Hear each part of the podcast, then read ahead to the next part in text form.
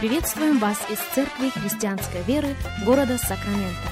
Мы молимся о том, чтобы последующие 15 минут послужили вашему назиданию и духовному утверждению. Присоединяйтесь к нашему эфиру, как пастор Сергей Головей предлагает вашему вниманию передачу «Настоящая истина». Здравствуйте, уважаемые радиослушатели! Сергей Головей у микрофона. Из Церкви Христианской Веры мы приходим к вам. Огромнейшая благодарность всем и каждому за то, что вы настраиваетесь на эту волну. Рады возможности встретиться вместе с вами, рады возможности поговорить вместе с вами о самом главном, о жизнь дающем, о никогда не теряющем своей силы Божьем Слове, как мы заканчиваем наш разговор на тему «Зимний дворец».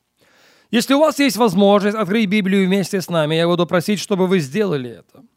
Книга пророка Иеремии, 36 глава, и очень содержательный отрывок, начиная с 20 стиха. Послушайте внимательно. «И пошли они к царю во дворец, а свиток оставили в комнате Елисама, царского писца, и пересказали вслух царя все слова эти. Царь послал Иегудия принести свиток, и он взял его из комнаты Елисама, царского писца, и читал его Иегудии вслух царя и вслух всех князей, стоящих подле царя. Царь в то время в девятом месяце сидел в зимнем доме, и перед ним горела жаровня. Когда Иегудий прочитывал три или четыре столбца, царь отрезывал их песцовым ножичком и бросал на огонь в жаровню, доколе не уничтожен был весь свиток на огне, который был в жаровне. И не убоялись, и не разодрали одежд своих ни царь, ни все слуги его, слышавшие все эти слова. Хотя Елнафан и Делая и Гемария упрашивали царя не сжигать свитка, но он не послушал их. И приказал царь Иерамиилу, сыну царя, и Сираи, сыну Азриилову, и Селемии, сыну Авдиилову, взять воруха писца и Иеремию пророка. Но Господь сокрыл их. Прочитаем 27 и 28 стихи. «И было слово Господне к Иеремии после того, как царь сжег свиток и слова, которые Варух написал из уст Иеремии, и сказано ему, «Возьми себе опять другой свиток и напиши в нем все прежние слова, какие были в первом свитке, который сжег Иаким, царь иудейский. Напиши то, что уже было написано, и, кстати, к этому свитку, к новому свитку были добавлены новые слова. Так сегодня мы заканчиваем наш разговор на тему «Зимний дворец». Очень интересная история, чтобы не сказать больше. Царь находится там, где он находится, и ему читают слово, которое самим Богом ему, царю, адресовано. В Слове Божьем есть и была, и никогда не перестанет быть сила. Сила для нашего спасения, сила для нашего исцеления, сила для нашего восстановления. Пусть еще раз прозвучит для вас 106 Псалом, 20 стих. «Послал Слово Свое и исцелил их, и избавил их от могил их». Ситуация царя была очень и очень незавидная. Но Слово Божье могло вывести его из этой ситуации. Потому что когда Бог решает что-то делать, Он в первую очередь посылает свое Слово.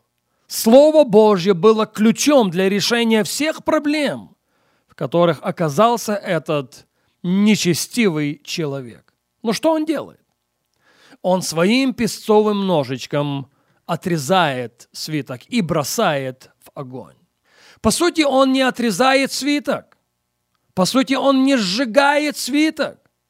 По сути, он отрезает себя от источника своей же силы, от источника своего же исцеления, от источника своего же восстановления. Друзья, для того, чтобы Слово Божье было живым и действующим в нас – оно должно очень крепко вселиться в наших сердцах.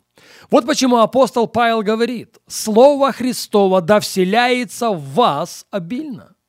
И если наше сердце не станет обителю, где Слово Божье вселится, это вовсе не означает, что Слово возвратится к Богу бесплодным. Оно к Богу бесплодным возвратиться не может.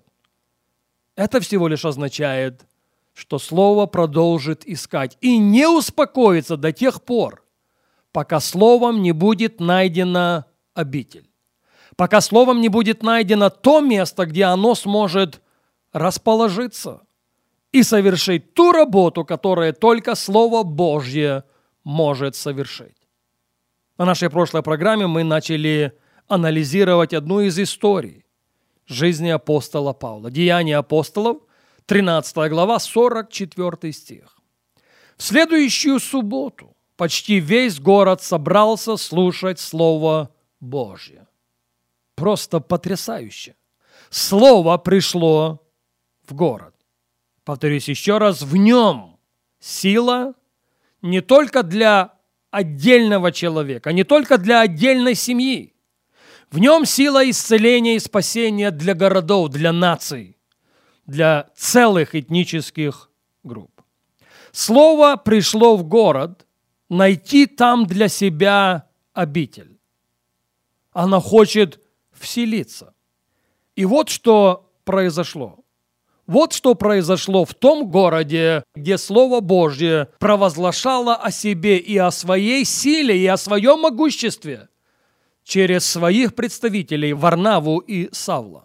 45 текст.